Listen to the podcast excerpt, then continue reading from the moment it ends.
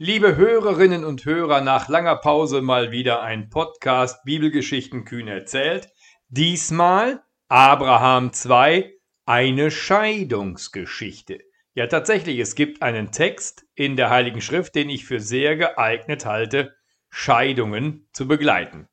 Es geht darum, dass Abraham tatsächlich, so wie in der letzten Folge vorausgesagt von Gott, sehr erfolgreich ist, immer reicher wird, ein ganz hervorragendes Ergebnis erzielt bei der Zucht von Ziegen und Schafen und Kamelen. Und bei ihm ist immer sein Neffe Lot. Und Abraham sagt, du bist nicht nur ein Neffe für mich, du bist wie ein Bruder. Wir beide gehören zusammen und wir wollen zusammenbleiben. Und auch Lot ist sehr erfolgreich als Viehzüchter und seine Herde wird auch immer größer.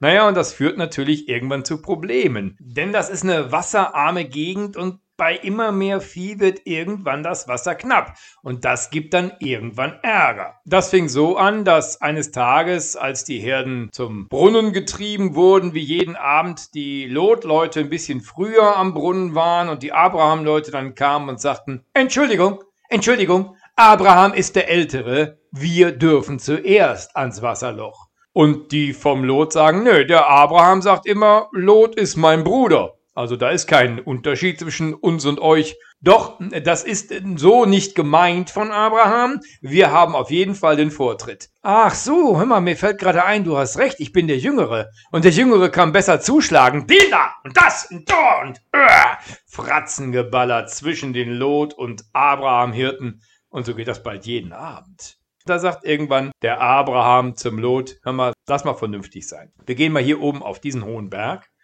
und dann guck dich um. Links die Jordanebene, schön grün, rechts karges Land. Mein lieber Lot, ja, wir sind Brüder und wir sollten gerade weil wir Brüder sind vernünftig sein und uns trennen. Du gehst nach links, wenn du nach links möchtest, oder nach rechts, wenn du nach rechts möchtest. Ich nehme dann die andere Seite. Und Lot, gar nicht faul, sagt, sehe ich ein, hast recht, aber ich nehme die gute Seite. Und Abraham sagt, ja, dann gehe ich auf die andere. Und so trennen die beiden sich friedlich, friedlich, wie man so schön sagt. Ich finde das in vieler Hinsicht eine sehr bemerkenswerte Geschichte, weil sie nämlich zeigt, dass auch die Heilige Schrift und die Menschen, die dort beschrieben werden als gottesfürchtige Menschen, an einen Punkt kommen können, wo es zusammen nicht mehr weitergeht und wo es dem Frieden auf Erden dient, wenn man sich trennt. Nach reiflichem Versuchen, das zu kitten, nach guten Überlegungen, muss es dann eben doch manchmal sein, am Abraham-Lot-Punkt auseinanderzugehen. Dann zurückzustecken und zu sagen, ich muss nicht unbedingt durchsetzen, jetzt die bessere Hälfte zu kriegen. Das ist natürlich auch eine Haltung, die uns diese Geschichte lehren will.